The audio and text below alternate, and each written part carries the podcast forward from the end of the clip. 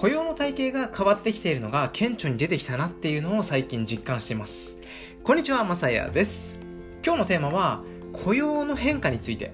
最近有名な話ですよっていうこんなテーマでねお話していきたいと思います。まずそもそも働き方。これがね今現在は大きく分けて2種類あるんですけどもご存知ありますでしょうか？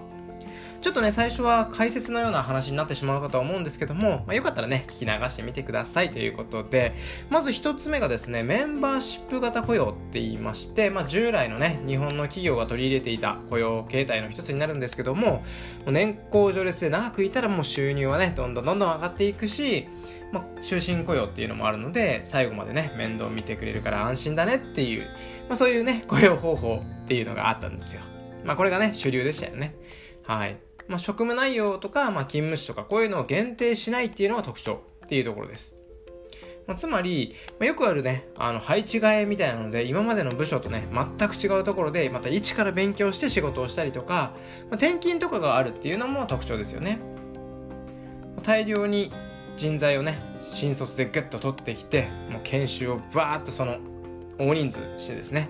で、あの経験と知識これをね入社してから入れていくっていうこういうスタイル。これはやっぱりねもう日本のザ・日本みたいなねこの雇用体系だったのかなと思うんですよ。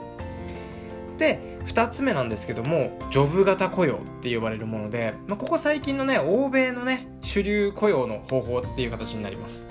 これはもう職務内容をしっかり限定していてその条件に合った労働者と契約を結ぶっていうこういう流れになるんですよね。ここでの違いとしてはあくまでスキルこれをねメインとして考えたものになるのでメンバーシップ型とは違って今持っているスキルがどういうものなのかすぐに使えるのかそうではないのかとかね、まあ、そういう部分とかを見られるっていうようなものになります、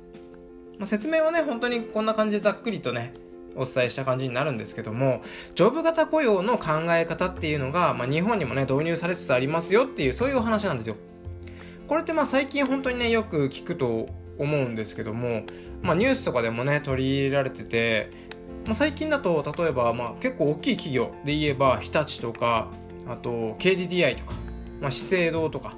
まあ、三井住友海上とか、まあ、この辺ですかね。この辺が取り入れましたよみたいな話。こういうニュースもね出てきてはいるんですけども日本の企業には合わないっていうようなね声も多く出てるそうです。うん、まあね、なんかわかんないでもないかなとは思うんですけどね、今までがやっぱりこう、終身雇用でもうずっと長くいてねっていうような流れっていうのは、いきなり変えるっていうのはなかなかやっぱり難しいのかなとは思うので、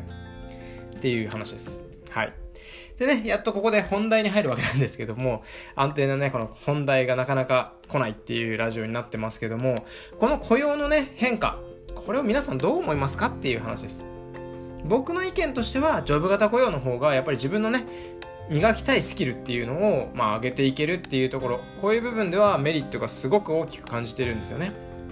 メンバーシップ雇用の方の失敗っていうのがやっぱりねこの老害っていう言葉。ここ最近本当によく聞きませんかね？これ。老害。この人は本当に老害だなみたいな。この老害っていう言葉を生んでしまったっていうここがねやっぱりこの年功序列とかでまあ、長くねいるのに仕事をしないとかそういう人、まあ、しないというよりかは正直やっぱりこう IT 化が進んでいくことによってできなくなってしまった。うん。まあ、そういう人が、まあ、お金をねいっぱい取って若者に仕事が回ってきてるのに給料は全然若者の方が上がらないと、まあ、それがね結果的にこのあの老害がっていう言葉が生まれてしまった原因なのかなとは思ってはいるんですけども、まあ、こういう部分がね問題視されてましたよね。ここをジョブ型に変えることによってもう少しずつ変化を見られるんじゃないかなっていう話なんですけども、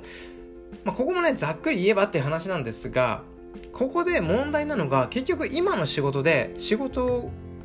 が何て言うんですかね年を取ってできなくなるのは仕方ないとかねそういう部分ももちろんあるんですよ。ただまあこれも頭の老化っていう部分があるのでもうここは仕方ないのかなとは思うんですけどもこれをね真似して若者も上司が働かないから仕事をしなくていいみたいなね考え方になることによってその若者たちのねせっかくのね若いその脳みそがもう使い物にならなくなるっていうのはもう一番残念なわけですよ。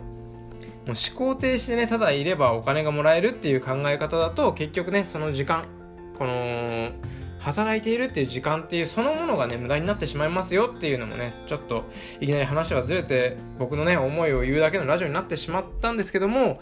ここ結構重要なんじゃないかなって僕は思いますっていう感じです。はい。何でしょうねこのまとまりのない話は。ということであのー、なんですかね今の仕事これがつまらないから仕事しないとかっていうねこういうくらいだったらもう楽しそうな仕事に転職するのもありだよねっていうのを最後にね